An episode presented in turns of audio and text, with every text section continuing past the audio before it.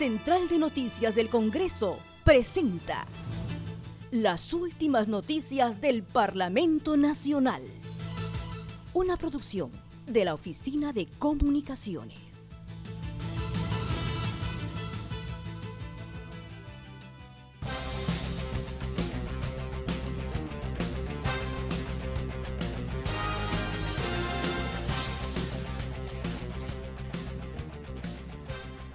¿Cómo están? Les saluda Margot Manrique. Hoy es 22 de enero y estas son las principales noticias del Congreso de la República.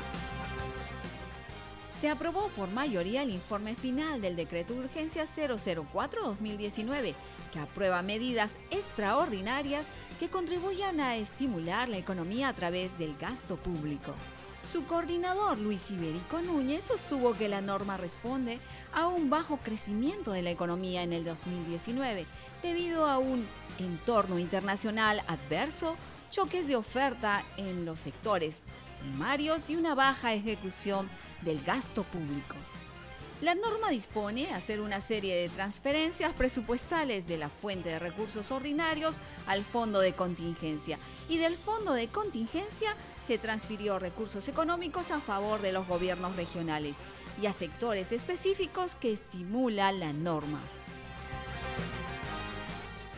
En suma, se sube más de 900 millones de soles a la reserva de contingencia, sube por el ascensor y baja a los diferentes sectores por el batitubo la cantidad de mil y pico millones de soles. En relación a esto, tenemos que señalar que cuando hablamos de reserva de contingencia, hablamos de gastos que se deben hacer y que no pudieron ser previstos en los presupuestos de los diferentes pliegos. Situación que lamentablemente, como suele suceder, no es la primera vez, pero no se da en todos los casos. Suben entonces 964 millones y bajan más de mil millones de soles para los diferentes eh, sectores. Esto revela, presidente, una realidad permanente, cierto, y, y, bastante particular en este caso, como lo vamos a decir, que no hay una adecuada programación o ejecución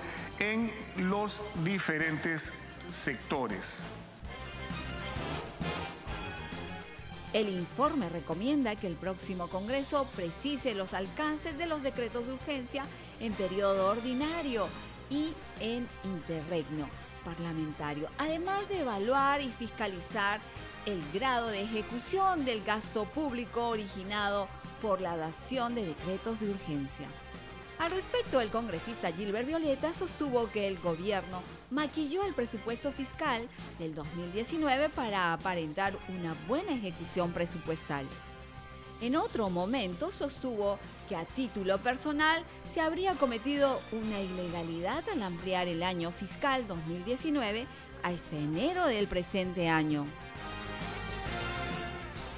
Alonso Segura señala que el último día del año fiscal el gobierno recortó 3 mil millones de soles del presupuesto general y 750 millones de inversiones. Habría que preguntarse para qué lo hace, ¿no? Porque su nivel de ejecución, sobre todo en materia de inversiones, ha sido tan dramática el año fiscal 2019, que obviamente con el afán de maquillar cifras y aparentar una mejor ejecución de gasto, han hecho una reducción sustancial del presupuesto para que pareciera que han ejecutado más de lo que realmente han ejecutado. Que por primera vez han tenido que ampliar el año fiscal 2019 hasta los primeros días del mes de enero del 2020 para seguir devengando y poder registrar gastos que supuestamente habían realizado con anticipación. Lo cierto es que esa acción, desde mi punto de vista, es absolutamente ilegal y acarrearía una, una responsabilidad legal se aprobó por mayoría el informe final del decreto de urgencia 009-2019 que modifica el decreto legislativo 1188 decreto legislativo que otorga incentivos fiscales para promover los fondos de inversión en bienes inmobiliarios. El decreto legislativo 1188, promulgado en el 2015, y demás normas modificatorias se establecieron los siguientes beneficios tributarios a los FIRBI, reglas especiales aplicables al pago de impuesto y a la renta y al cabala aplicables a los partícipes de los FIRBI y tasa de retención reducida aplicables a determinados inversionistas de acuerdo al cumplimiento de algunos requisitos. El decreto legislativo 1188 promulgado en el 2015 y demás normas modificatorias establecieron los siguientes beneficios tributarios a los FIRBI. Reglas especiales aplicables al pago del impuesto a la renta y al cabala aplicables a los partícipes de los FIRBI y tasa de retención reducida aplicables a determinados inversionistas de acuerdo al cumplimiento de algunos requisitos.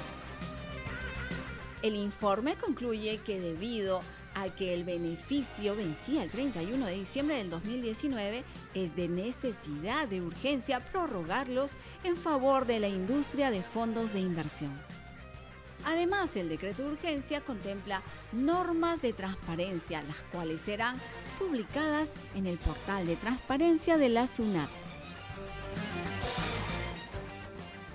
Los integrantes de la comisión permanente designaron a los coordinadores de los grupos de trabajo que analizarán los decretos de urgencia promulgados por el Poder Ejecutivo en el interregno parlamentario. El decreto de urgencia 010-2020 que modifica la ley 30-900, ley que crea la Autoridad de Transporte Urbano para Lima y Callao, será coordinado por la parlamentaria Gladys Andrade.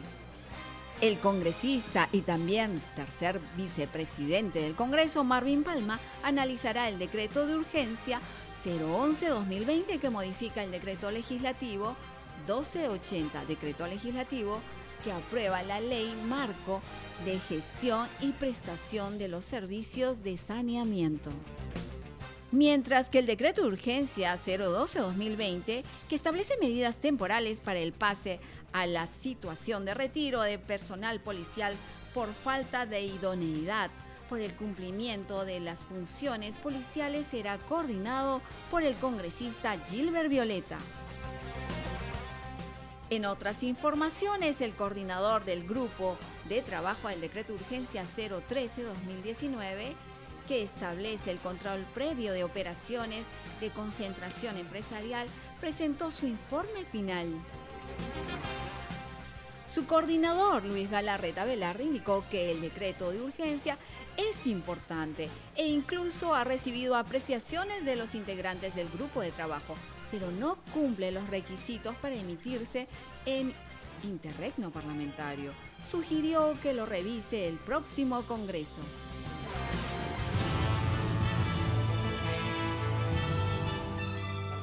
Central de Noticias del Congreso presentó las últimas noticias del Parlamento Nacional. Una producción de la Oficina de Comunicaciones. Los invitamos a visitar nuestras redes sociales y sitio web www.congreso.gov.pe